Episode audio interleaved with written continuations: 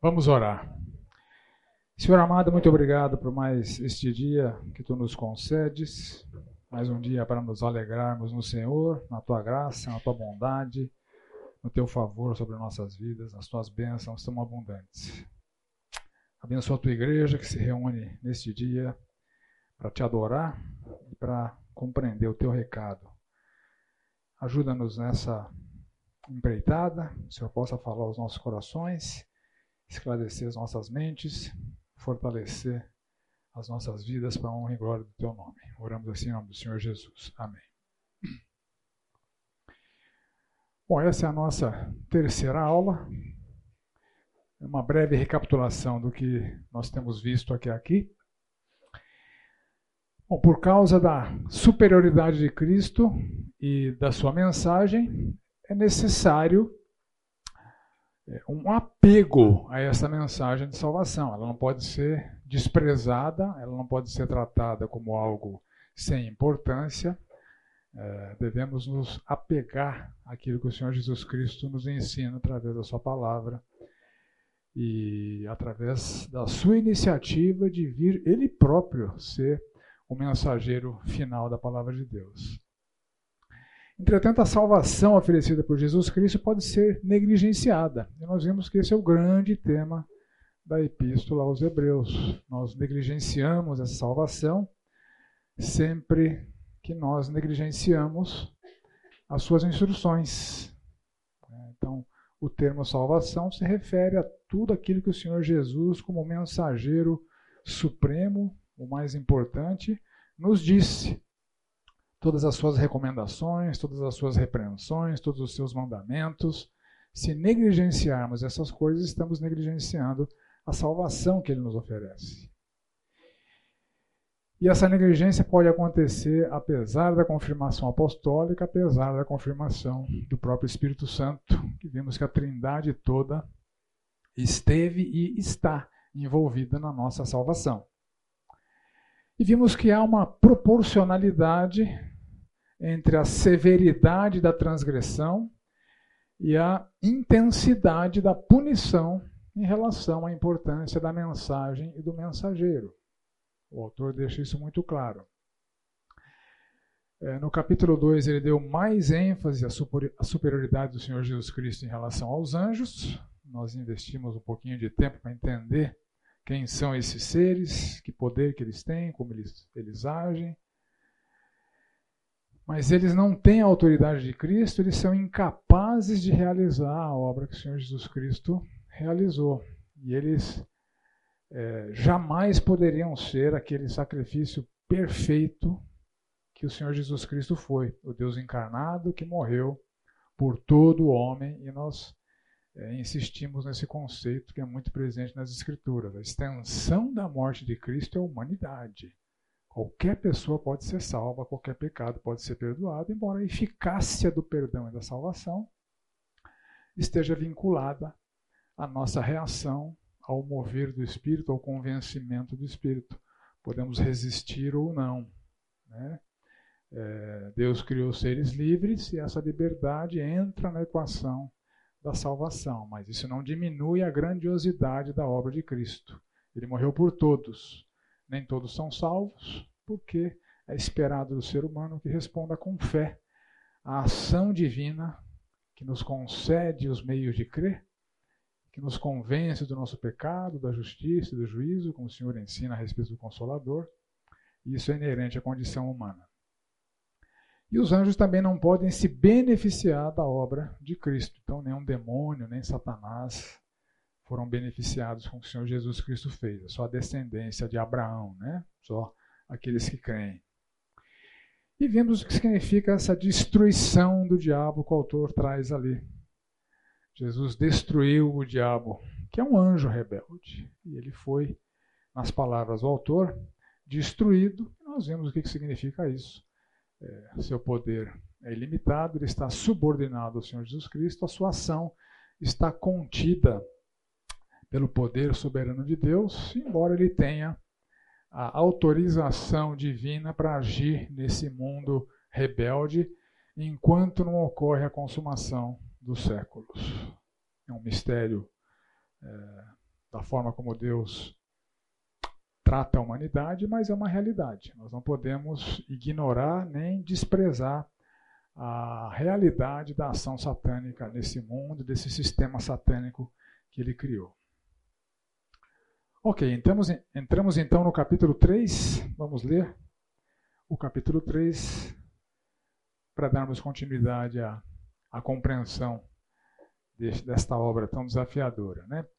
Por isso, santos irmãos, que participais da vocação celestial, considerai atentamente o apóstolo e sumo sacerdote da nossa confissão, Jesus, o qual é fiel àquele que o constituiu, como também o era Moisés em toda a casa de Deus.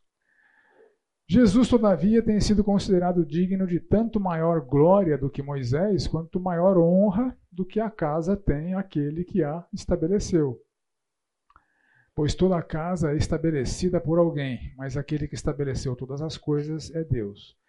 E Moisés era fiel em toda a casa de Deus como servo, para testemunho das coisas que haveriam de ser anunciadas. Cristo, porém, como filho em sua casa, a qual casa somos nós, se guardarmos firmes até o fim a ousadia e a exultação da esperança.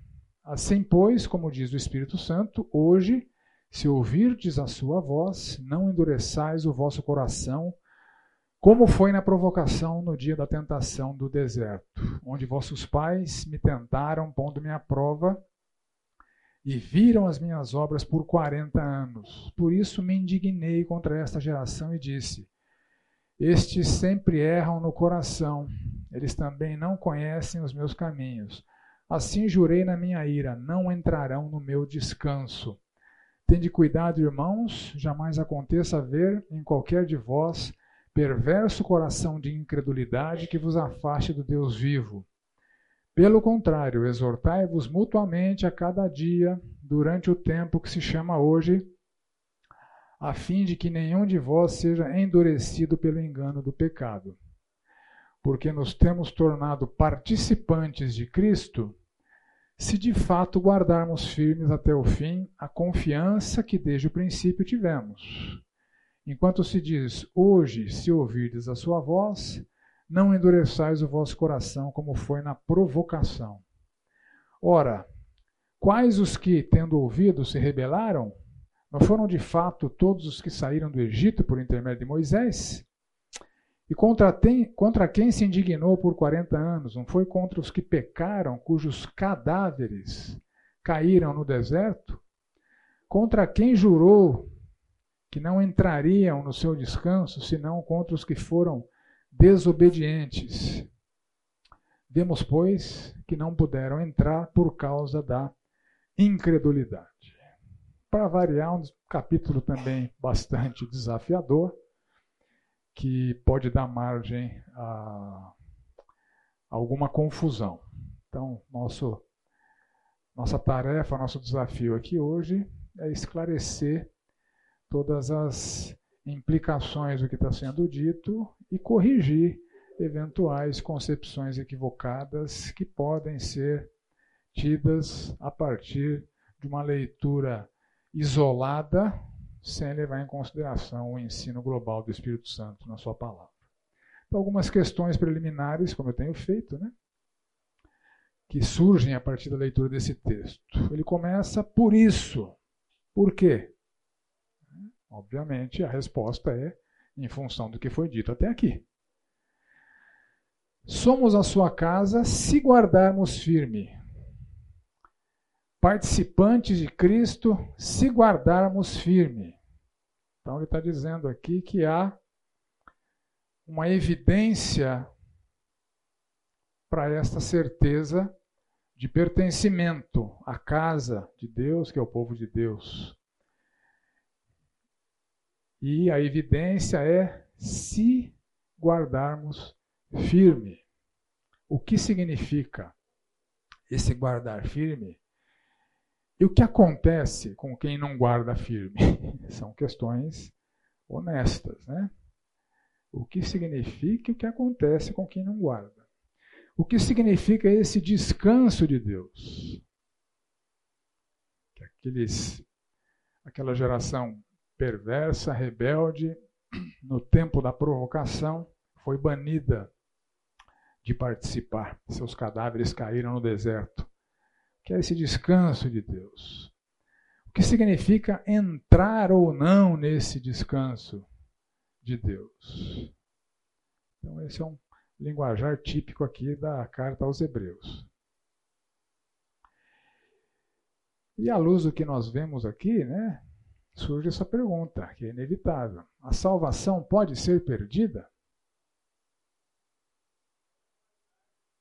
Dependendo do seu pano de fundo teológico, de onde você veio, eventualmente você pode ter sido disposto a esse ensino.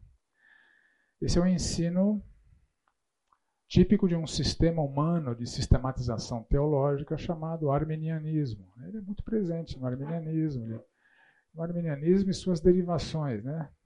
É, no, no, metodismo wesleyano, enfim, há vários contextos evangélicos em que a perda da salvação é ensinada como verdade absoluta. Pode ou não pode?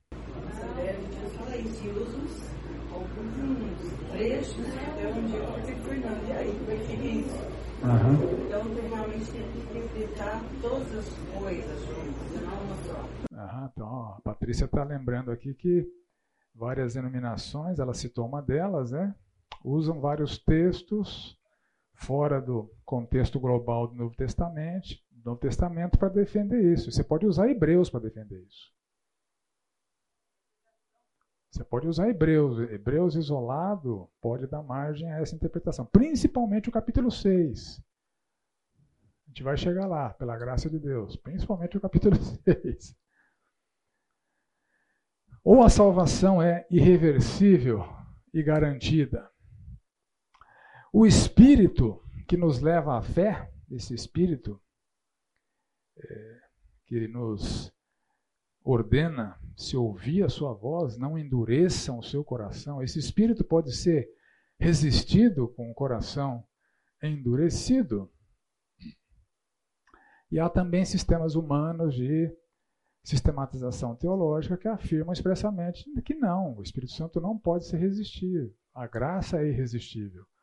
Deus salva quem ele quer e condena quem ele quer por critérios desconhecidos, mas quem ele quer salvar não consegue resistir. Então, o calvinismo, em geral, é, afirma isso a partir dos seus, de um dos seus cinco pontos. Né? O crente sempre persevera em santidade na sã doutrina? Essa é uma outra afirmação presente no sistema humano chamado calvinismo. A perseverança é uma marca é, de autenticidade da fé genuína. E quem não persevera? E quem comete apostasia? Ou quem pode cometer apostasia? Você está no risco de cometer apostasia? Eu estou no risco de cometer apostasia? O que, que é apostasia? o que, que é apostasia? Ok. Então não saio da aula sem obter as respostas. Tá? E obviamente eu faço isso apresentando é, uma visão que está permeada pelas minhas convicções. Né? Obviamente você é, tem que julgar todas as coisas como é, como é, como é ensinado a todos nós na palavra de Deus. Né? Então, esse é um debate. Né? Você tem arminianismo, calvinismo, metodismo. Tem dois mil anos de história da igreja cristã, onde não há consenso em várias questões. Eu vou apresentar para vocês o que eu considero a alternativa mais bíblica, mais consistente com a palavra de Deus, que não precisa violentar nenhum texto bíblico para se sustentar. Eu entendo que esses sistemas humanos que eu citei, para se sustentar, eles têm que detonar, rasgar certos textos da palavra de Deus. Tá bom? E foi uma discussão que eu tive com um irmão aqui no começo do, do curso, ah, mas quem não é calvinista é arminiano e vice-versa. Gente, a vida fora dos extremos. São extremos na soteriologia. É, então, tipicamente os batistas não são nem calvinistas, nem arminianos, embora haja batistas que sejam uma coisa ou outra. Tá? Mas se pegar a declaração de fé batista, que também é um sistema humano de sistematização, né? você vai ver que ele não é nem calvinista nem é, arminiano. Por isso a minha insistência, não assumam rótulos, né? Procurem interpretar a Bíblia com a própria Bíblia, não levem lentes com pressupostos para fazer a sua, sua interpretação.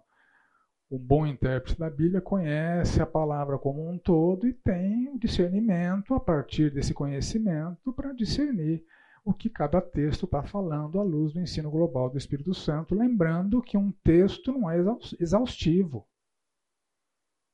Um texto, eventualmente, está tratando de uma situação e não de todas. Então, fazer generalizações a partir de um texto que não é exaustivo pode nos induzir a erros, como pode acontecer aqui com esse capítulo 6, com o capítulo 3, com o capítulo 6, com o capítulo 10 e assim por diante. Então chegamos na segunda recomendação, um estímulo a prestar atenção em Jesus Cristo, o apóstolo e sumo sacerdote de Deus. Por isso, por quê?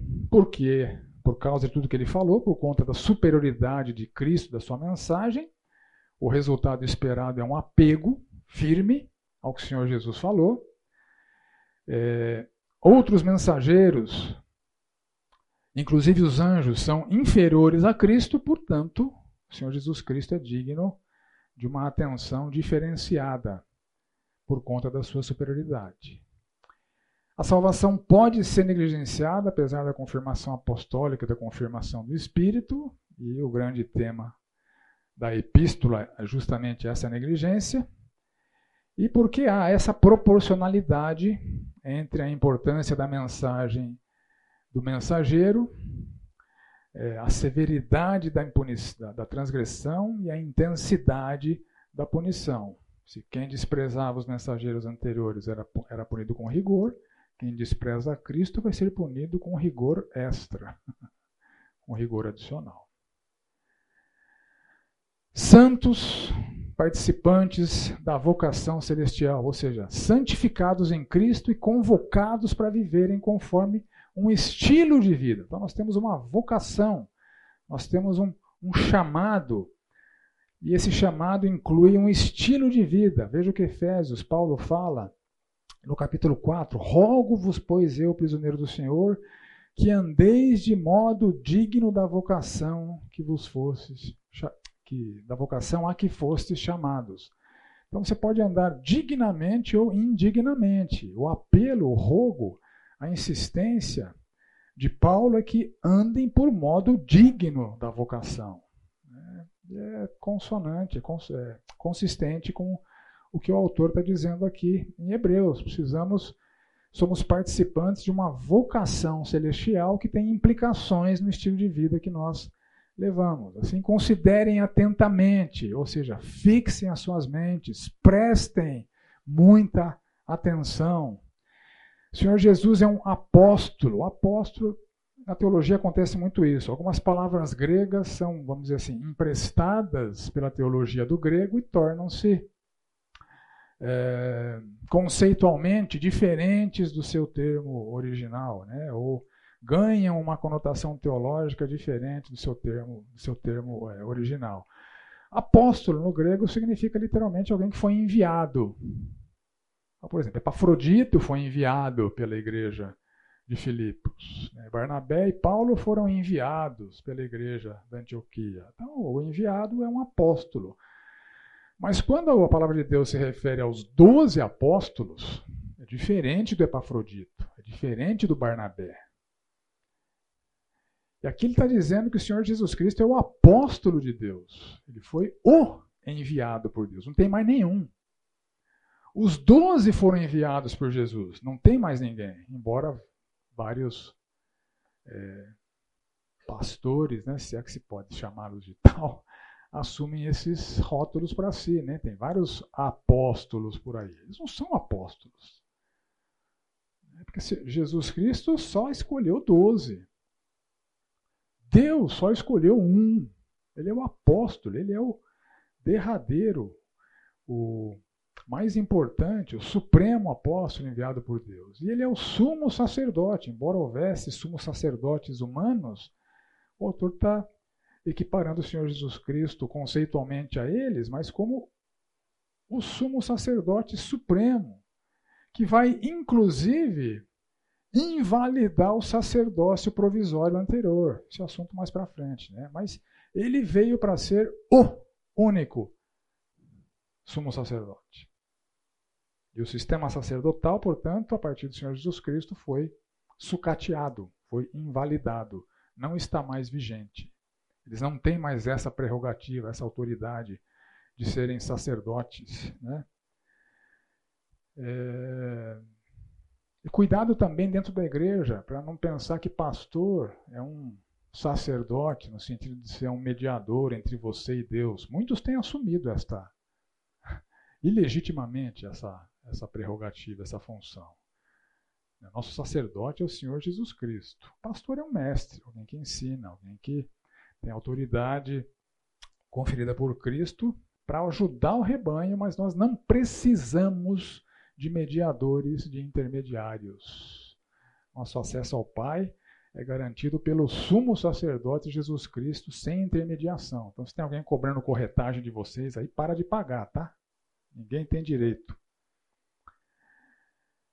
Então, ele é responsável pela nossa reconciliação com o Pai, enquanto sumo sacerdote, e pela intercessão contínua diante do Pai, como vários textos falam, que ele está sentado à destra de Deus intercedendo por nós. E ele é o sumo sacerdote da nossa confissão, ou seja, conforme já aceitamos e declaramos no passado. E ele vai lançar mão ao autor né, desse fundamento para desenvolver algumas das suas argumentações subsequentes aí. Os destinatários estavam falhando ou na iminência de falharem em quais aspectos? Perseverança, a santidade, Capítulo 10 vai tratar disso, capítulo 12, viver deliberadamente em pecado. Aqui ele vai tratar um pouquinho desses pecados, né? falhar na santidade e falhar na sã doutrina. Porque eles estavam sendo tentados a abandonarem a verdade e retrocederem para o judaísmo que havia já sido sucateado por Deus. Isso era um erro doutrinário. Lembrando, a gente já falou bastante sobre, sobre isso, né?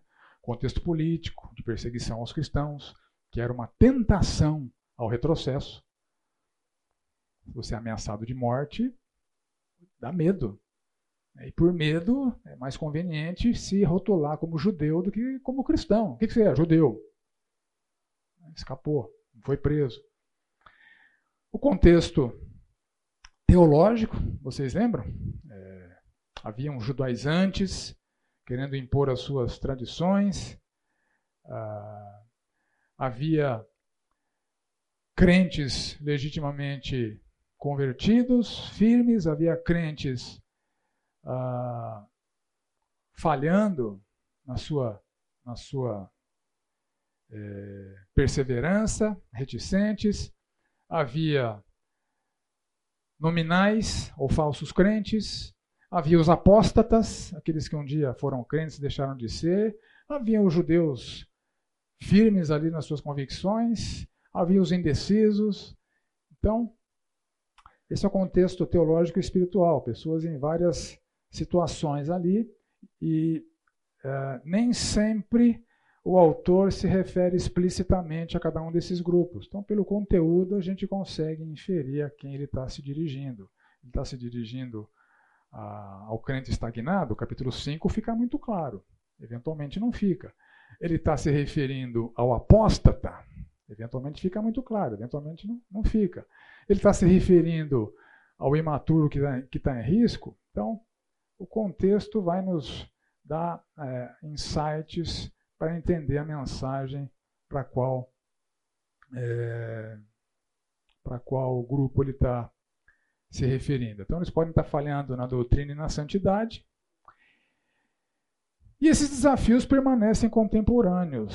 Longe de nós querer pensar que essas forças satânicas que agiam naquela igreja de judeus uh, helenistas, que essas forças satânicas não estão agindo hoje né, na igreja contemporânea do Senhor Jesus Cristo. As mesmas forças satânicas estão ainda vigentes.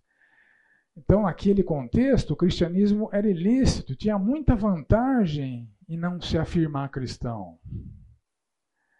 Existe vantagem em não se afirmar cristão em alguns contextos, na nossa realidade atual? Sim. No trabalho. Onde a mentira pode ser uma ferramenta amplamente utilizada e aceita. É fácil ser um agente secreto alimente também. Retrocede. Então, é, o cristianismo hoje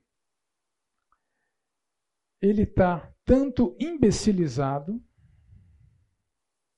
para muitos ateus, é, pessoas com nível intelectual um pouco mais elevado do que a média da sociedade, que não são cristãos, nos consideram pessoas imbecis.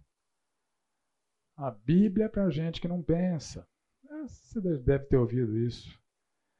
Uh, pessoas uh, ridicularizam os crentes. Alguns merecem, né? Mas há uma generalização. Então, cristiano. Eu, eu, tinha um vídeo que eu ia passar aqui, mas o vídeo era meio longo. É um vídeo de um, de um, do ateuzinho de destaque da atualidade, aquele tal de Richard Dawkins, né, que além de ateu e biólogo, ele é um opositor ferrenho, principalmente do cristianismo, né?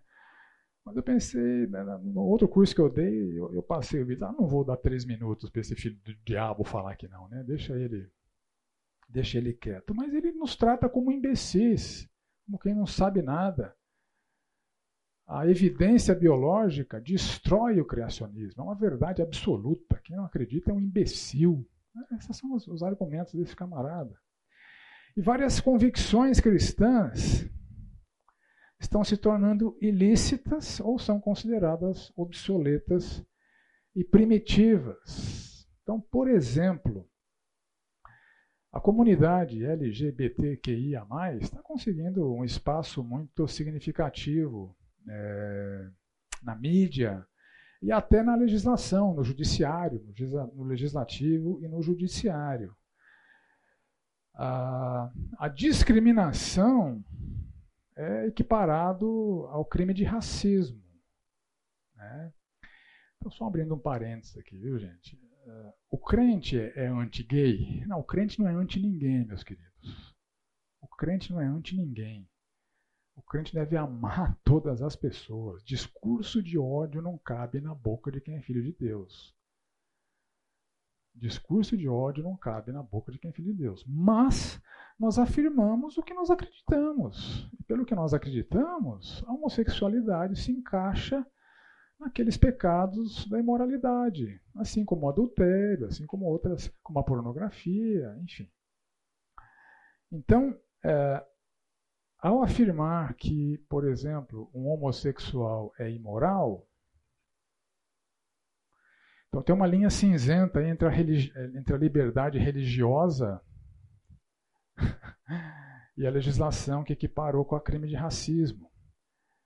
Então, ah, precisamos tomar muito cuidado onde fazemos isso. Nós, só para, não queria perder muito tempo com isso, não, mas só para ah, vocês saberem, nós, nós pastores da igreja buscamos até assessoria jurídica para entender como é que nós devemos fazer quando alguém nessa categoria nos procura para pedir ajuda.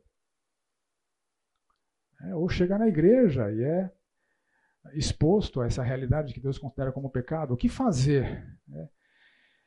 Então nós estamos aparentemente, pode ser que temporariamente, bem amparados pela liberdade religiosa para fazer isso no contexto da igreja, né, do prédio da igreja do Senhor Jesus Cristo, nunca fora daqui. Fora daqui é crime. Então é cuidado que nós devemos tomar e voltando de novo. A gente não pode ter discurso de ódio contra ninguém. O discurso do cristão é um discurso do amor de Deus. Né? Mas nossas convicções estão se tornando ilícitas, obsoletas e primitivas, né? como muitos consideram. Então há vantagem em se passar desapercebido. Naquele contexto havia os judaizantes, legalistas, hereges, com as suas tradições, os que negavam a Cristo, os que diziam que Cristo não é o Messias, como a gente viu aquele judeu ortodoxo dizendo que ele não é o Messias. Mas por quê? Não é, acabou. Né? Uh, hoje, nós vemos muitas heresias, legalismo, tradições também corroendo, corrompendo a igreja do Senhor Jesus Cristo. Eu também ia pôr um vídeo de um herege aqui, mas não vou dar tempo para esse cara. Né? No outro curso eu dei, né? Não, não vou dar tempo para esse cara. Né? Alguém defendendo que, uma vez que o Senhor Jesus Cristo morreu na cruz, não há mais pecado. Todo mundo vai para o céu. Não existe inferno, não existe ira de Deus, não existe condenação. Deus não nos trata pelo critério do pecado. O pecado é um critério a partir do qual nós tratamos uns aos outros, e não, a partir, não um critério a partir do qual Deus nos trata. Meu caro, quem mais ensinou sobre o inferno na palavra de Deus foi o próprio Senhor Jesus Cristo. Então, esse tipo de generalização também é herética. Despreza o que o Senhor Jesus Cristo conquistou. Pecado é coisa séria, ele morreu por isso. História é essa de que não tem mais pecado? Então, as mesmas forças satânicas ameaçam a sã doutrina. E lá e aqui existem pessoas estagnadas, imaturas, existem crentes nominais. O crente, não dá nem para chamar de crente, né? o falso crente. Aquele que se diz crente, vem na igreja, às vezes é diácono, às vezes é pastor. A gente vai ver, não é convertido. Não crê na obra expiatória do Senhor Jesus Cristo. Esse herege que afirma que não tem perdição não é convertido. Não entende a gravidade do pecado e da, da onde ele precisa ser salvo. Uma banalização da graça. Então há pessoas indecisas, há apóstatas, pessoas que abandonaram a fé, ascéticos, tem gente que frequenta aqui que não acredita em nada, vem aqui porque a mulher traz, porque o pai traz. Então, são os mesmos problemas. Você vê que a mensagem ela é ultra atual. Então, os, os desafios permanecem contemporâneos. Cristianismo imbecilizado, heresias e tradições tendo mais peso que a palavra de Deus, e a condição espiritual nesses vários níveis continuam vigentes nos dias de hoje. Aí o autor defende que tanto Jesus quanto Moisés foram fiéis, Moisés é digno de muita consideração, de muita admiração, foi um instrumento fantástico nas mãos de Deus. Entretanto, Jesus é digno de maior honra. Então, Moisés é o herói de vocês, está aqui quem é um herói muito superior a Moisés. E ele faz essa analogia da casa com o seu construtor. É, o construtor tem muito mais glória do que a casa, porque o mérito de ter construído a casa é dele. E o grande edificador de todas as coisas, digno de maior glória, é Deus. Foi ele quem edificou tudo que existe por meio do Filho, já tratamos disso lá no capítulo 1, né? Então o filho é muito mais glorioso que Moisés, apesar de Moisés ter, ter sido fiel. Note que ele não está desprezando Moisés, ele só está dizendo que Jesus é muito superior a Moisés. Né?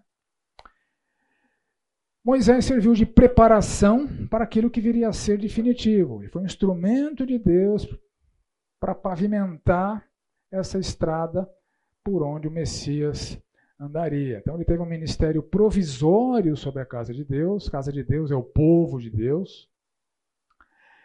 Enquanto o Senhor Jesus Cristo, seu ministério tem um caráter definitivo sobre a mesma casa, sobre o povo de Deus.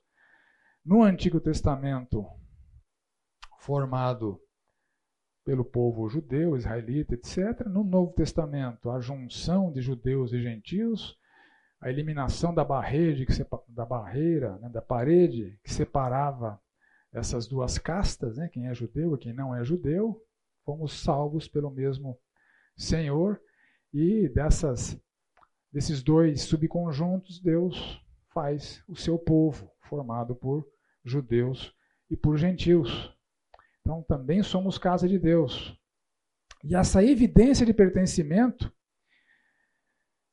versos 6 e 14, e se guardar até o fim com ousadia Ou seja, naquele contexto, apesar do risco de morte, no nosso contexto, apesar do risco de sermos humilhados, de sermos considerados imbecis, de sermos ridicularizados,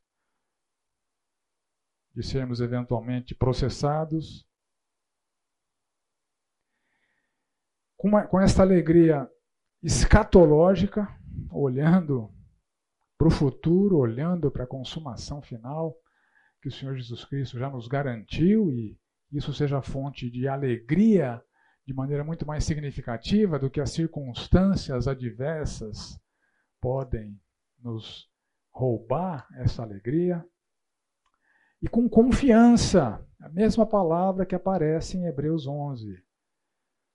A fé é a certeza das coisas que se esperam. Então, com certeza, com confiança. A mesma confiança que um dia tivemos, que ela seja mantida. E aponta o erro do nominalismo que leva à apostasia, o abandono do cristianismo, o retrocesso ao judaísmo. E ele apresenta aqui uma condição para essa certeza de pertencimento. Ah, eu estou enfatizando aqui a palavra certeza. É uma, uma evidência que nos dá certeza de pertencimento. E não uma evidência conclusiva sobre o pertencimento. Já já eu, eu, eu explico o que eu estou querendo dizer. E o pecado ameaçador, no contexto aqui, é o verso 12. Cuidado com esse perverso coração de incredulidade que afasta de Deus.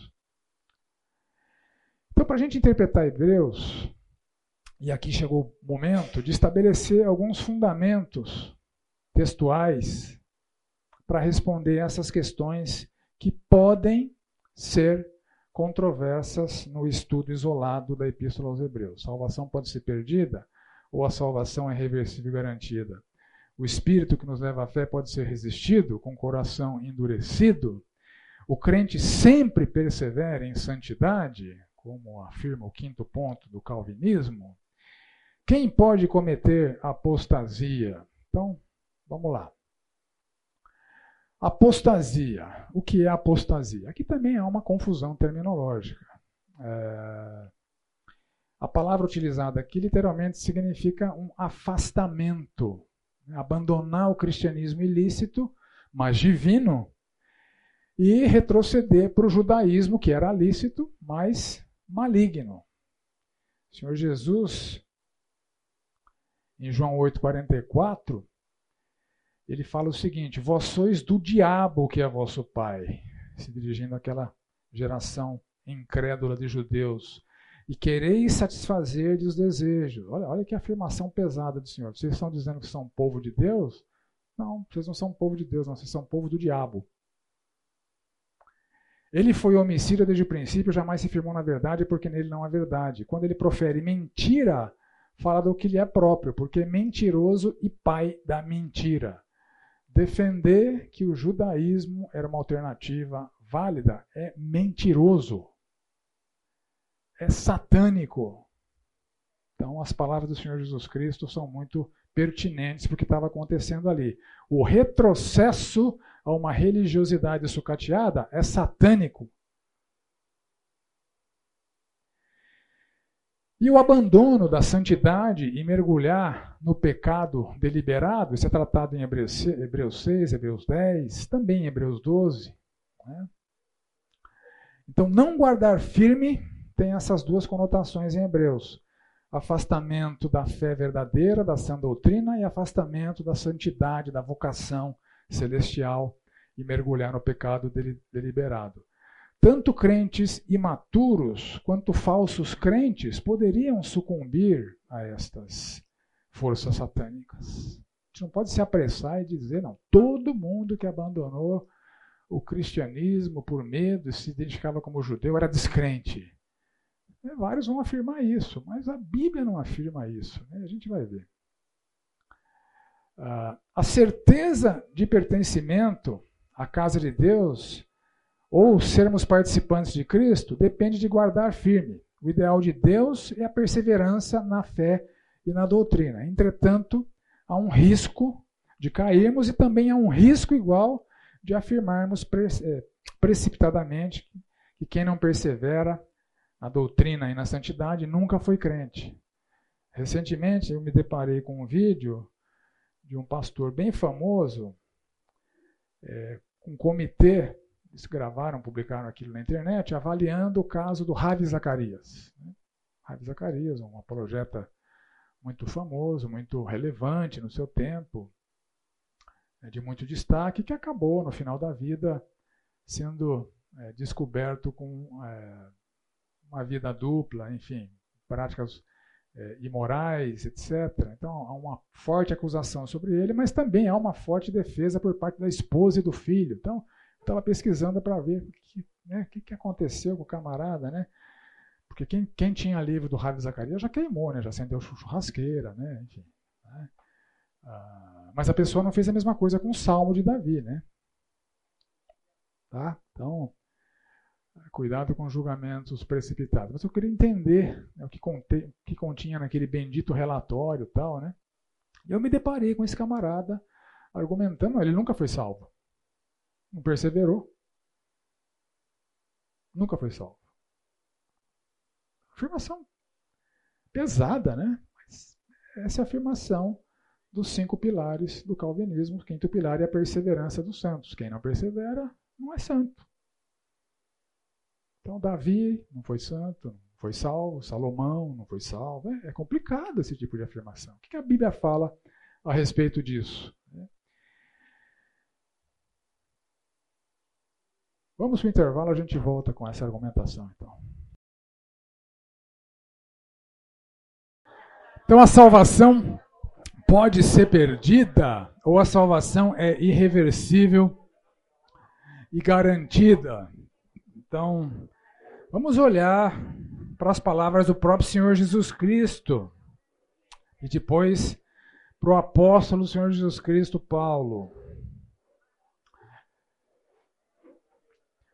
Em João 6 nós temos o seguinte: Porque eu desci do céu não para fazer a minha própria vontade, sim a vontade daquele que me enviou.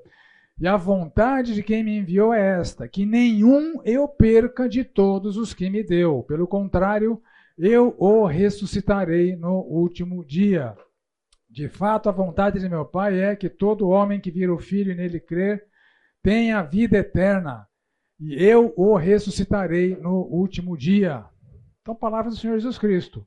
Todo homem, todo homem que vira o Filho e nele crer vai ter a vida eterna. Quem recebe a vida eterna recebe algo eterno. Se é eterno, não é transitório. Não pode ser perdido. João 10. Vocês não creem porque não sois as minhas ovelhas. As minhas ovelhas, elas ouvem a minha voz, eu as conheço, elas me seguem, eu lhes dou a vida eterna, de novo, né? Eterna. Por isso jamais perecerão, porque a vida é eterna, e ninguém as arrebatará da minha mão. Aquilo que o Pai me deu é maior que tudo, e da mão do Pai ninguém pode arrebatar. Ou seja, o Senhor Jesus Cristo garante que, uma vez salvo, sempre salvo. Pode desviar, pode ser eventualmente uh, imaturo, com falta de crescimento, mas está garantido não pela nossa própria capacidade de nos mantermos salvos, mas pelo poder de Deus que, uma vez que ele regenera alguém, a pessoa está de fato regenerada. E é, os desvios ele vai tratar de maneira apropriada, como a gente vai ver aqui mais para frente. O espírito que nos leva à fé pode ser resistido com um coração endurecido? Tive vários textos bíblicos falando que sim, eu vou citar um deles, né? E a gente a gente resiste ao Espírito constantemente em nossas vidas, a gente pode entristecer o Espírito, a gente pode apagar o Espírito. Na linguagem do autor de Hebreus, a gente pode ultrajar o Espírito. Isso não é estar resistindo ao Espírito? A vontade de Deus é que todos nós sejamos maduros, santos, perfeitos. Isso não acontece por quê? Por causa dos vestígios da pecaminosidade. É de alguém que herdou uma natureza foi liberto sim da escravidão do pecado, entretanto ainda não foi liberto da presença do pecado. João, capítulo 1, ele fala isso. A gente diz que não comete pecado, a gente é mentiroso, a gente faz Deus mentiroso, então pecado ainda é uma realidade em nossas vidas e sempre que nós pecamos, nós estamos resistindo ao Espírito Santo. E alguém que ouve o Evangelho também pode resistir. Isso é inerente à natureza humana. Deus nos criou criaturas livres. Né? É, o... No seu martírio, o Estevão falou o seguinte: Homens teimosos e incircuncisos de coração e de ouvidos, vocês sempre resistem ao Espírito Santo. Espírito Santo pode ser resistido. A condução do espírito do pecador a Cristo é por sedução, é por chamamento, é por convencimento, não é arrastando, não é violentando. Então, entendo que o Espírito Santo pode ser resistido. O crente sempre persevera em santidade e na sã doutrina? Não. Não. Você vê isso na sua vida, eu vejo isso na minha vida. E a gente vê isso na Bíblia. Por exemplo, 1 Coríntios 5,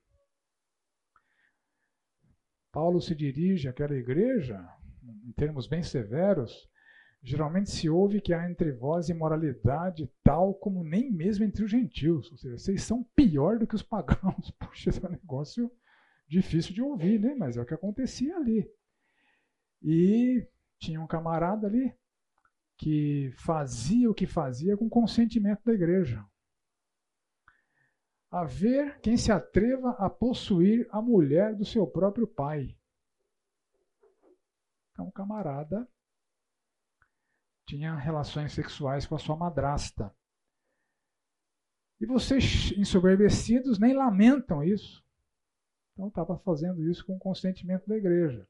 Aí Paulo fala o seguinte: em nome do Senhor Jesus, ou seja, como representante do Senhor Jesus, em nome do Senhor Jesus, reunidos vós e o meu espírito, com o poder de Jesus nosso Senhor, que esse camarada seja entregue a Satanás para destruição da carne, destruição da carne, uma severidade extrema, um rigor disciplinar extremo, né, o que nos leva a crer que aquele camarada não é, se submeteu às exortações que recebeu, ele permanecia obstinado no seu pecado, que ele seja entregue a Satanás para destruição da carne, a fim de que o espírito seja salvo.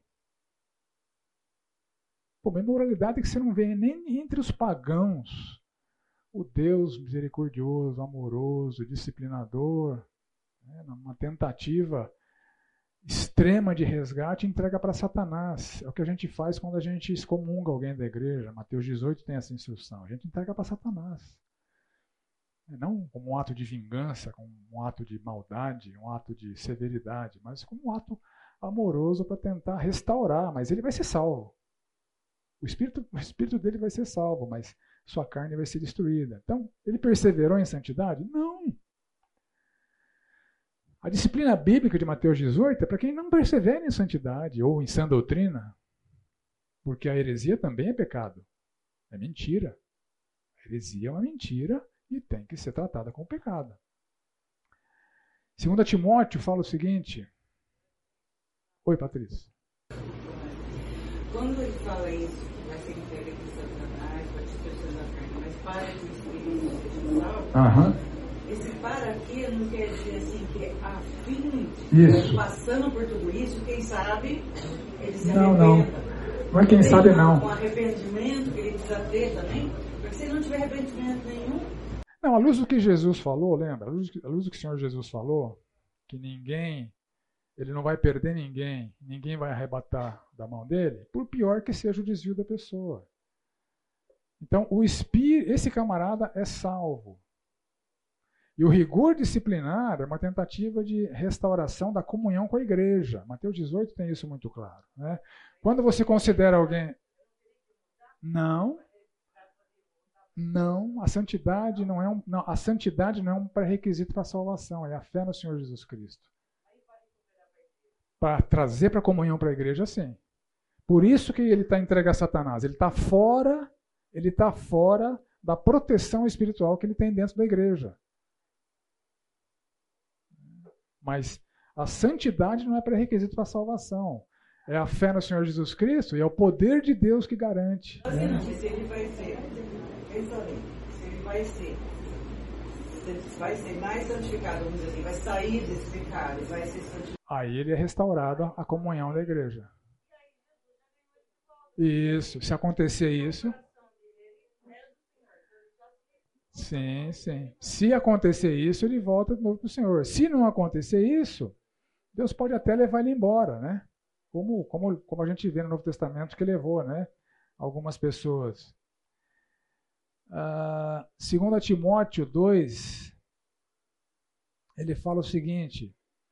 Bom, tinham uns camaradas lá, Himeneu e Fileto, que estavam ensinando heresias, dizendo que a ressurreição já aconteceu, que essa ressurreição futura não vai acontecer, etc. Né?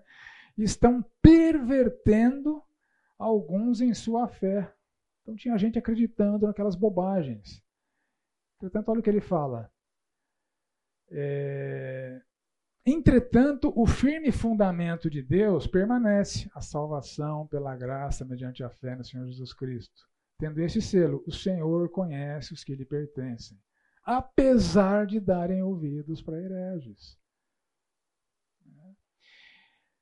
E 1 Coríntios 6, de 15 é, a 20,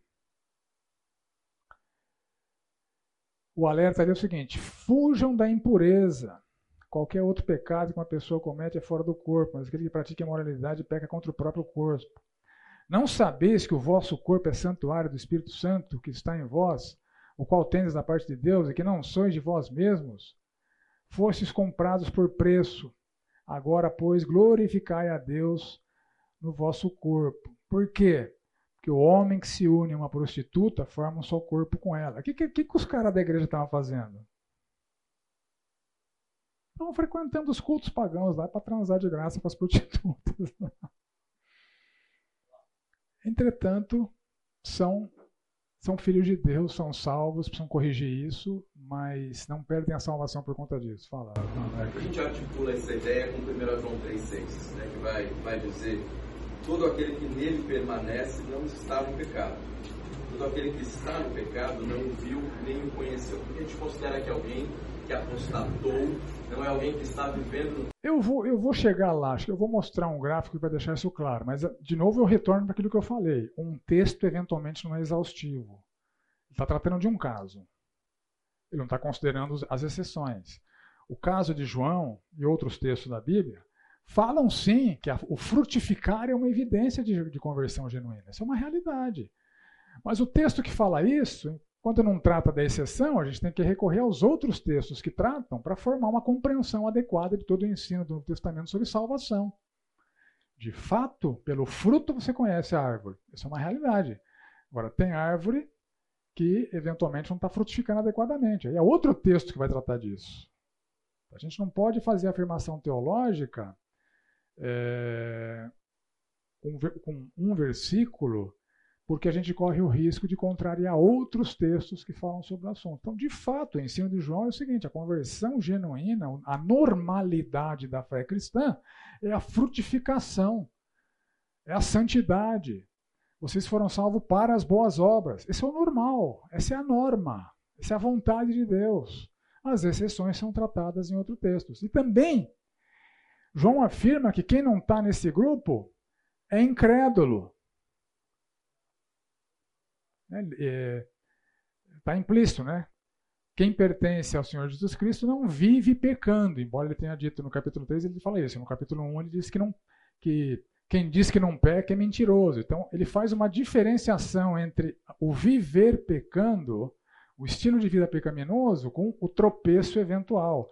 O tropeço eventual é esperado de todos, todos nós. A vida em pecado, ela é uma evidência. Visivelmente, quando a gente trata isso em Mateus 18, o passo é, final considera o gentil e publicano, a gente está dizendo assim, a gente não consegue afirmar que essa pessoa é crente. Por isso que a gente exclui ela da igreja. Isso pode ser verdade, ela pode não ser crente, mas ela pode ser um crente que vai cair na severidade disciplinar de Deus. João não está tratando disso. O autor de Hebreus trata disso. Paulo trata disso em 1 Coríntios 5. Jesus trata disso em Mateus 18. Então, isso que eu estou defendendo aqui. A gente constrói a teologia não com textos isolados, mas como um conjunto. Eu vou tentar mostrar como é que essas coisas funcionam daqui a dois slides. Deixa eu chegar lá. Pode falar. assim, a santificação ela está envolvida com obras, né? Então assim você vai demonstrar através das suas obras a sua santificação Isso. e todo o seu processo. Para mim, Romanos capítulo 4, ele faz uma separação muito clara entre essa parte das obras, o processo de santificação em toda a vida do crente e a salvação dele. Então, só para resumir, é, versículo, Romanos 4, versículo 4 e 5 diz assim: Ora, aquele que faz qualquer obra não lhe é imputado galardão segundo a graça, mas segundo a dívida. Mas aquele que não pratica, aí vem a questão da fé, mas crê naquele que justifica o ímpio, a sua fé é imputada como justiça. Okay. Ou seja, é, é, é a, fé, a, né? vida, ou, ou, se ele falhou, os tropeços, ou a, a, falta da santificação, às vezes tem aquela pessoa que diz assim, mas como? Essa pessoa que leva a vida desse jeito, que se diz um crente, mas leva a vida desse jeito, ele vai para o céu e eu procuro ter a minha vida toda certinha, ele vai para o mesmo céu que eu não, isso é absurdo. Por quê? Porque a gente tem aquele olhar de baixo para cima. Do, do, se a salvação fosse do homem para cima. E ela vem de Deus para o homem. Então é ele que determina como vai ser. E o que ele quer é a fé. E Jesus diria para esse camarada da sua ilustração o seguinte: os sãos não precisam de médico. Ok, fala, Leo. Voltando agora ao capítulo 3. É, ele não estaria falando isso, porque como ele está falando para o grupo, parte do grupo, ou são judeus convertidos mais ou menos, ou judeus não convertidos, e ele está trazendo a própria questão da prática religiosa do judaísmo sem realmente crer em Deus. Então, a pessoa que já endureceu o coração, que nem você tem lá em Salmos, quando você olha esse capítulo, cita bastante coisa ali referente no Salmo 95, né? Como vocês endureceram o seu coração lá em Meribá, ele fala aqui de novo, vocês erram porque vocês sempre endureceram o coração. Ele não está falando é, para esse público em relação ao legalismo, ele sim. realmente exortando a crer. Sim, nesse, sim, ele. Sim, de fato o recado aqui é muito claro para os nominais, né? para os indecisos, o recado é muito claro para eles. Né? Estou tentando resgatar só uma compreensão mais ampla para não incorrermos no risco de fazer esse tipo de afirmação. Quem não persevera não é salvo. Ou todo mundo que mantém as aparências é salvo. Tá? Mas você tem razão, o argumento aqui é contra, contra é, esse, esse grupo dos, dos nominais, porque ele fala da incredulidade. Incredulidade é quem não crê. Né? Então, a pista que nós temos é essa palavrinha-chave. Né? Eles não entraram por causa da sua incredulidade, por isso que eles foram mortos. E não entraram no descanso de Deus, não tiveram acesso à presença gloriosa, relacional de Deus. Não eram crentes. Então, isso acontecia naquele contexto lá, com os nominais, como acontece hoje, não são crentes. E, e, eventualmente, se permanecerem assim até o fim das suas vidas, vão ouvir do Senhor Jesus: Eu nunca vos conheci, Mateus 7. Nunca vos conheci. E os indecisos, obviamente, são igualmente ameaçados com, com o texto, os que ainda não, não creram, né? E os céticos também são ameaçados com, com o texto. Vocês precisam crer. Deus está mandando. Não seja obstinado como, como. Então, o texto endereça os, os nominais, os indecisos e os céticos. A ameaça é igual para todos eles. Né? Então, quem pode cometer apostasia? Então, como a Patrícia diz, é necessário uma é, delimitação do texto. A apostasia, a palavra que aparece aqui, é a mesma palavra que aparece em 1 Timóteo 4.1. O Espírito afirma expressamente que nos últimos tempos alguns apostatarão da fé, se afastarão, se desviarão, por obedecerem a espíritos enganadores e a ensinos de demônios.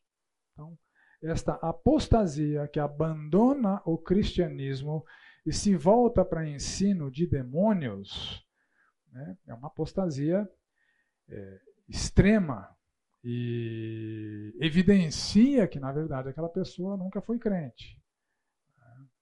Mas, eventualmente, um crente se afasta da comunhão da igreja, se afasta da vida em santidade, se afasta da sã doutrina e não necessariamente ele é alguém que vai para o inferno. Né? Ele é um crente que está afastado e Deus vai fazer o possível para restaurá-lo. Né? Então, apostasia, quando aparece em teologia, é, é este afastamento definitivo que abandona o ensino cristão e passa a seguir ensino de demônios.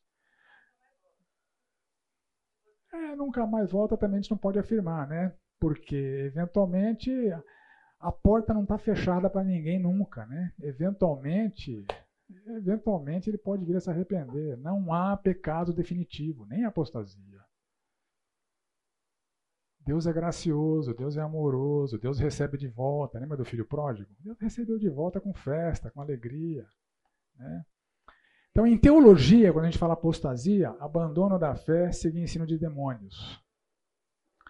O Senhor Jesus, quando fala lá em Lucas 8, ele explica a parábola do semeador e ele fala, olha que interessante, Aqui caiu sobre a pedra, está explicando a parábola, né? Lembra que o semeador sai a semear, as sementes caem em diferentes tipos de substratos, né?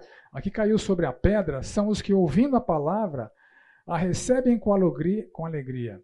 Esses não têm raiz, creem apenas por algum tempo. É a fé, com letra minúscula, temporária, ou a crença temporária, né? Oba-oba, né? Na hora da aprovação se desviam. Ou em Mateus 13, é, não tem raiz em si mesma, sendo de pouca duração, em lhe chegando a angústia ou a perseguição por causa da palavra, logo se escandaliza ou tropeça.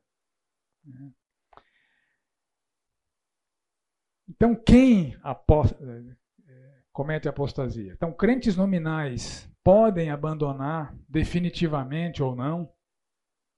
Né?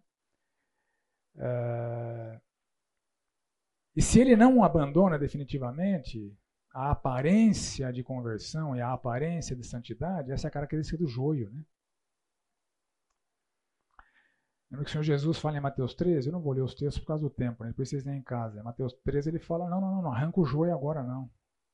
Espera a consumação do século. Então tem gente que está passando desapercebido, é joio. Mas quem abandona definitivamente a fé, se abandonou definitivamente a fé, era joio. Estava com aparências. Né? E, o, e o, crente pode se afastar e até ultrapassar né, o que se chama aí em teologia do ponto de retorno. Né? A obstinação é tão grande, a desobediência é tão, é tão severa, a resistência ao espírito, o entristecimento do espírito, apagou o espírito, ultrajou o espírito. Ah, Deus não tem mais jeito, vamos ter que levar embora, né? A gente vai ver um pouquinho mais para frente, não é agora. Então o perigo do retrocesso era iminente a alguns grupos, né? Que ali eu estava chamando a nossa atenção ali com, com razão. Os crentes verdadeiros mais imaturos, que podem parecer descrentes,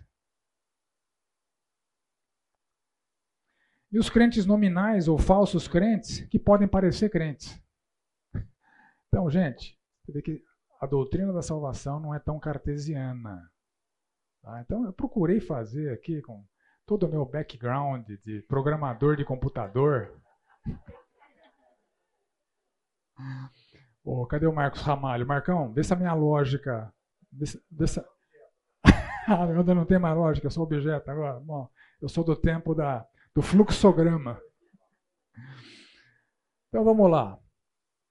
A gente, a igreja, age em função do que a gente vê. O que está no coração só Deus vê. Tá? Então, por isso que eu pus lá, visível. Há um afastamento visível da doutrina e da conduta, ou da doutrina ou da conduta? Sim, então estamos diante de alguém visivelmente afastado da doutrina da conduta. Só Deus sabe responder isso aqui, ó. Ele é crente? Se for, ele vai cair na disciplina de Deus. Se não for, ele vai ser classificado como um apóstata, alguém que abandonou aquela aparência de pertencimento à igreja. Mas não necessariamente alguém que está na igreja e não é crente se torna um apóstata. Porque olha lá, houve um afastamento visível da doutrina da conduta? Eventualmente não. A pessoa está aqui, dá o dízimo, é diácono, ensina hebreus, não, brincadeira. Pelo amor de Deus. Não é visível. Deus sabe. É crente. Não, é joio. O joio é removido aqui? Não, é na consumação dos séculos. E a gente não tem, eventualmente, parâmetros para disciplinar. Eles ficam aí. Se é crente, aí sim é o que o autor de Hebreus está dizendo: se guardarmos até o fim. Então o texto está se referindo a esse quadradinho aqui, mas há outros, né? E a esse aqui também. Tá? Então, só para a gente uh, entender que teologia não é um negócio cartesiano. Textos falam da regra, textos falam da exceção. Isso aqui, isso aqui, isso aqui é exceção. Isso aqui é exceção. Isso aqui é exceção. Quem está na igreja há muitos anos aqui já viu, já viu a gente praticar a disciplina bíblica, mas é raro, graças a Deus é raro, de expor o pecado de alguém para a igreja. Em geral, as pessoas que são exortadas aqui, elas se arrependem antes de chegar nesse passo, pela graça e para a glória de Deus. Tá? Mas tem texto que está tratando disso daqui. João 3, Alex, está tratando disso daqui. Não é exaustivo, porque tem outros ensinos, tem outros textos que falam de outras circunstâncias. Marcão, tá no tempo da lógica aí, tá mais ou menos? Tá bom.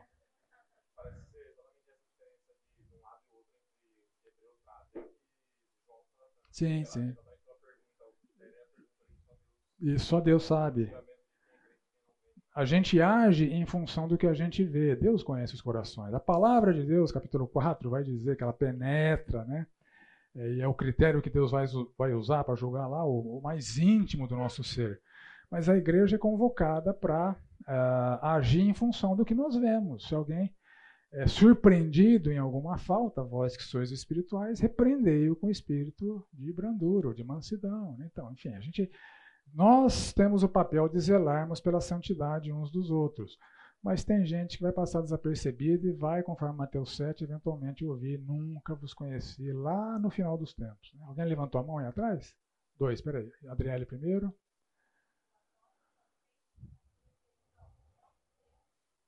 Isso.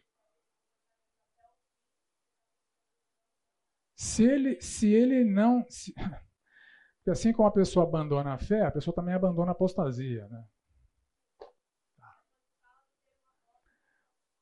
É, isso. Timóteo, quando Paulo escreve para Timóteo, ele está se referindo a esses que abandonam o cristianismo e ficam definitivamente no ensino de demônios. Isso é uma apóstata, tá? assim, em teologia. Tá? É, ah.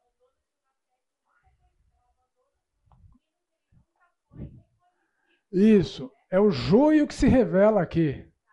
Tá? Uh, só para ilustrar, já, eu conheço gente que foi membro da igreja aqui por vários e vários anos. Batizou, fez classe de integração, é, se integrou, serviu, que saiu da igreja e hoje é dono de centro espírita, de Umbanda. Tá?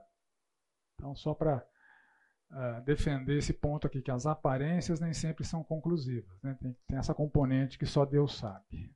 Tá? Então, é leviano a gente, a, a partir das aparências, fazemos afirmações definitivas. Tá? Ou que o, o crente sempre vai perseverar, né? ou que é, quem não persevera é necessariamente descrente, enfim. São afirmações radicais que não condizem com as exceções que a Escritura em geral dá. Tá?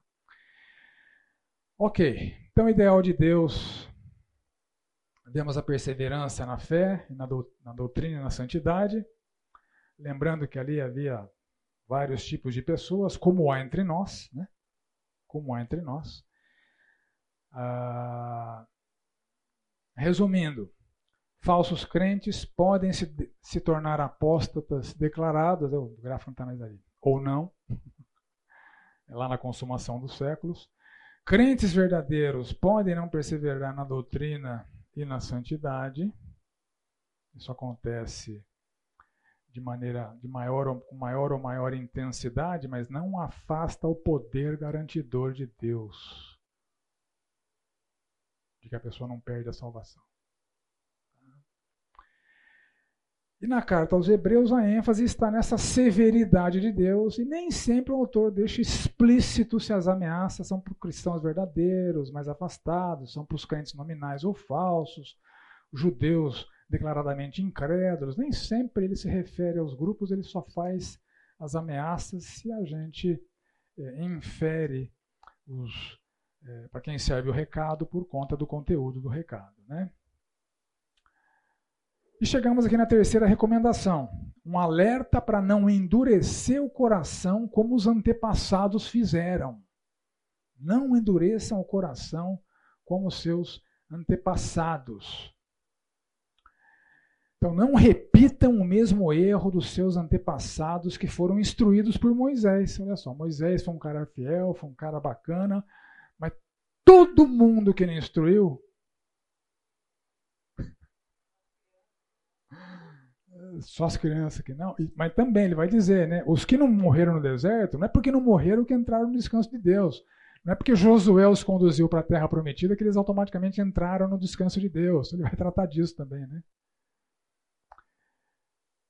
Moisés foi um cara muito legal, muito fiel, mas a sua audiência, obviamente, né, falando genericamente, né, Josué e Caleb estão aqui no meio, né, e outros que eventualmente acreditaram. Mas assim, predominantemente foi uma geração de descrentes. Apesar da fidelidade de Moisés, o povo foi infiel, eles endureceram seu coração, foram desobedientes e incrédulos.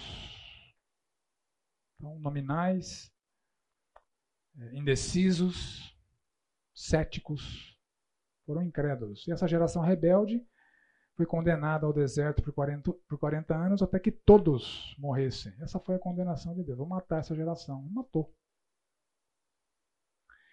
Eles foram banidos da terra prometida e foram banidos da presença relacional harmoniosa, paternal de Deus. Esse é o descanso de Deus. Né? Já me antecipei aqui, né? Descanso significa comunhão, relacionamento, desfrute das bênçãos, etc. Isso é entrar no descanso, no descanso de Deus.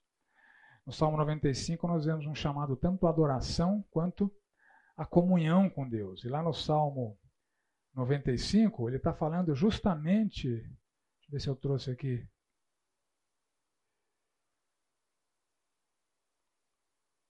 Salmo 95.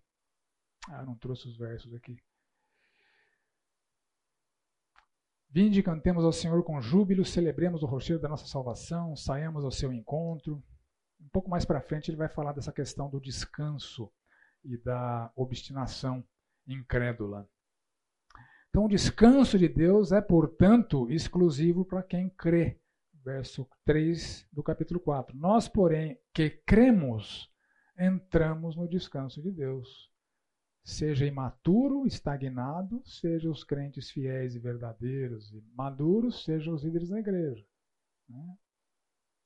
Nós que cremos, desfrutamos no relacionamento, nas bênçãos, da comunhão com Deus. Quarta recomendação: um alerta contra esse perverso coração de incredulidade que afasta de Deus. Então o recado atinge em cheio os crentes nominais, os indecisos e os céticos. Perverso coração de incredulidade dos antepassados que foram privados da presença relacional com Deus. Nenhum crente verdadeiro pode ser descrito dessa maneira. Isso é uma descrição de quem não é crente. Mas está tá lá. Está no, tá no bolo. Como aqui, né? Como na igreja aqui. Cuidado contra esse perverso coração de incredulidade. Os antepassados, por causa dele, por causa dele, nem entraram na terra, nem entraram no descanso, foram condenados a vagar 40 anos no deserto até que todos morressem. Então não repitam o que aconteceu ali. Né? Uh, então esse afastamento é aquela palavra que eu mostrei ali que aparece em 1 Timóteo, né? em 2 Timóteo, né? que é a apostasia, ou seja, esse distanciamento dos indecisos e dos céticos. Por isso, Deixem de ser incrédulos, tornem-se cristãos. Esse é o recado aqui. Deixem de ser incrédulos, seja nominal, seja indeciso, seja cético, não confiem na antiga aliança, porque ela não é mais válida.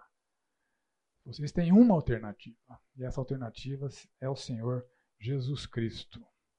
E a incredulidade, obviamente, está ligada à perversidade do coração não regenerado. Isso está explícito em vários textos, vou deixar na apostila para vocês. Quinta recomendação: um estímulo à exortação mútua contra o endurecimento do pecado. Estímulo à exortação mútua contra o endurecimento do pecado. Exortai-vos mutuamente. Então, a palavra para a comunidade. Né? Sempre que vocês se depararem com uma pessoa nessa condição, exorta. Quando se depararem, né, trazendo aqui para a nossa compreensão do livro, quando vocês se depararem com os nominais, com os indecisos, com os céticos, que já ouviram repetidamente a verdade, mas permanecem na incredulidade, exorta de novo. Lembra dos riscos. Acho que você levantou a mão, não te dei a palavra, né? Desculpa.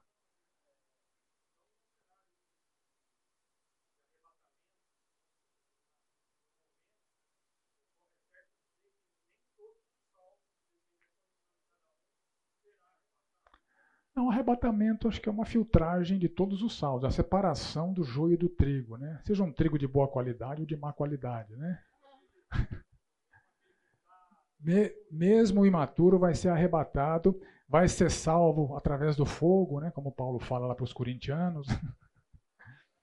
Mas a salvação é garantida pelo poder de Deus e não pela nossa capacidade de nos mantermos é, perseverantes, tanto em doutrina quanto em santidade. Então, por isso que nós somos garantidos. Quando houver o arrebatamento, vai ter surpresa. Né? A gente vai ficar surpreendentemente, a gente vai ser levado embora surpreendentemente. Vai, ter os dois casos. Então o 14 repete o 6, né? Guardar até o fim a confiança, não sucumbir ao engano do pecado, da incredulidade, Perseverança na fé, não retroceder, como evidência de pertencimento, como evidência de conversão. Então, é, indecisos, nominais e céticos não pertencem a Cristo. E se não perseverarem na fé e na santidade, veja, Mateus 7 é muito, muito interessante. Muito interessante. O Senhor Jesus fala o seguinte: nem todo que me diz Senhor, Senhor entrará no reino dos céus, mas aquele que faz a vontade de meu Pai que está nos céus. E olha as características que o Senhor Jesus narra dessas pessoas que estão chamando ele de Senhor. Muitos naquele dia, no dia da consumação, hão de dizer-me: Senhor, Senhor, ou seja, chama Jesus de Senhor. Pode cantar aqui, levantar a mão, chorar. Porventura, não temos nós profetizado em teu nome? Mas nós ensinávamos na igreja lá, nós, nós dizíamos, assim diz o Senhor. Em teu nome não expelimos demônios. Olha, os caras praticavam exorcismo. Eu nunca expeli um demônio, nem quero. Mas os caras praticavam exorcismo. Em teu nome não fizemos milagres sua atuação eventualmente foi marcada por coisas sobrenaturais. Aí o Senhor Jesus fala: Então lhes direi explicitamente: Nunca vos conheci. apartai-vos de mim, os que praticais a iniquidade. O desvio moral está vinculado ao desvio teológico. As pessoas poderiam não ver, mas eu vi. Vocês eram praticantes da iniquidade, então nunca vos conheci e nenhuma dessas credenciais são aceitas por Jesus Cristo como credencial para alguém ser salvo. Chamar de Senhor, profetizar, expedir demônio, fazer milagre, nada disso salva. Ele só mantém as aparências. Então, embora o falso crente ou joio pratique a iniquidade, há também o crente carnal, que não persevera em santidade, em doutrina, eventualmente, também pode praticar iniquidade. Esse texto de 2 Coríntios também é muito esclarecedor. 2 Coríntios, Paulo fala o seguinte: Não vos ponhais em julgo desigual com os incrédulos. Em 1 Coríntios, o julgo desigual é associar-se com incrédulos para cometer iniquidade, idolatria e imoralidade. O tripé do jugo desigual.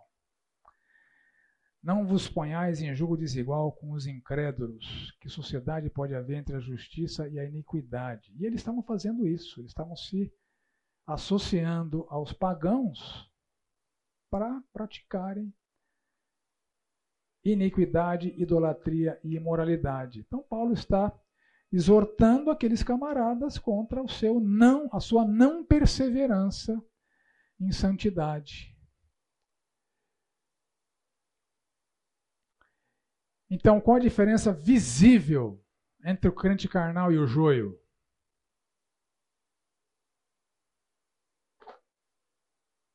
Difícil.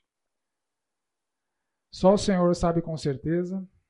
A instrução para a igreja é: trate quem vive na prática do pecado como se fosse gentil e publicano. Essa é a instrução do Senhor Jesus. Mas só Deus sabe o que de, que de fato acontece ali. Se for trigo, vai ser disciplinado por Deus. Né? É, a disciplina. O, o, é, o crente é punido aqui e agora. O joio é só na consumação dos séculos. Né? Se for joio, é o que está lá em Mateus 13. E semana que vem nós partimos aqui, a segunda repreensão. Essa ameaça de morte aos incrédulos e desobedientes. Alguma dúvida? Alguma? Eu acho que o caminho foi árido, mas penso que é, abordei, abordei o que eu achei relevante abordar para rebater desvios que eu tenho visto sobre a interpretação desta parte das Escrituras. Dúvidas? Contribuições? queria tomar muito tempo.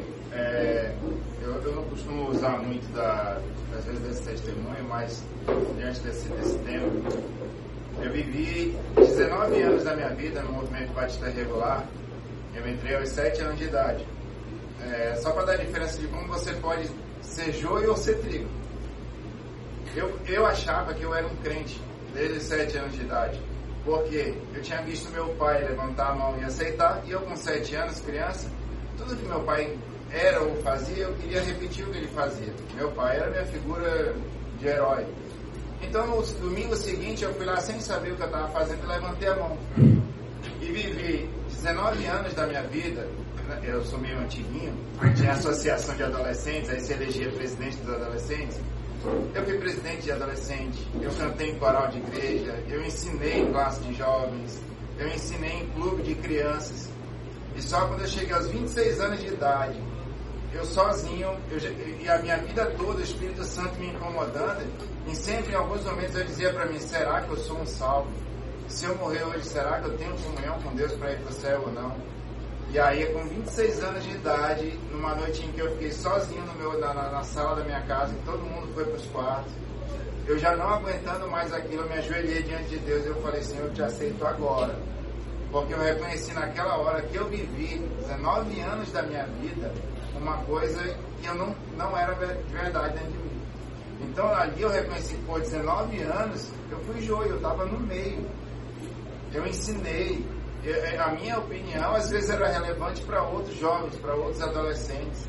Mas se eu morresse naquele momento, eu não ia, Deus ia olhar para mim e dizer, eu, eu nunca te conheci. Então, assim, às vezes dentro da igreja, né, é, essa diferença, quem me via, ó, tanto que os irmãos, os diáconos da igreja, meu pai foi diácono, ficaram surpresos quando eu revelei para a igreja que não, eu preciso me converter, eu era batizado. E aí todo mundo olhou assim, como todo mundo via a tua vida, tua participação aqui, e ninguém nunca ia desconfiar que tu não era um salvo.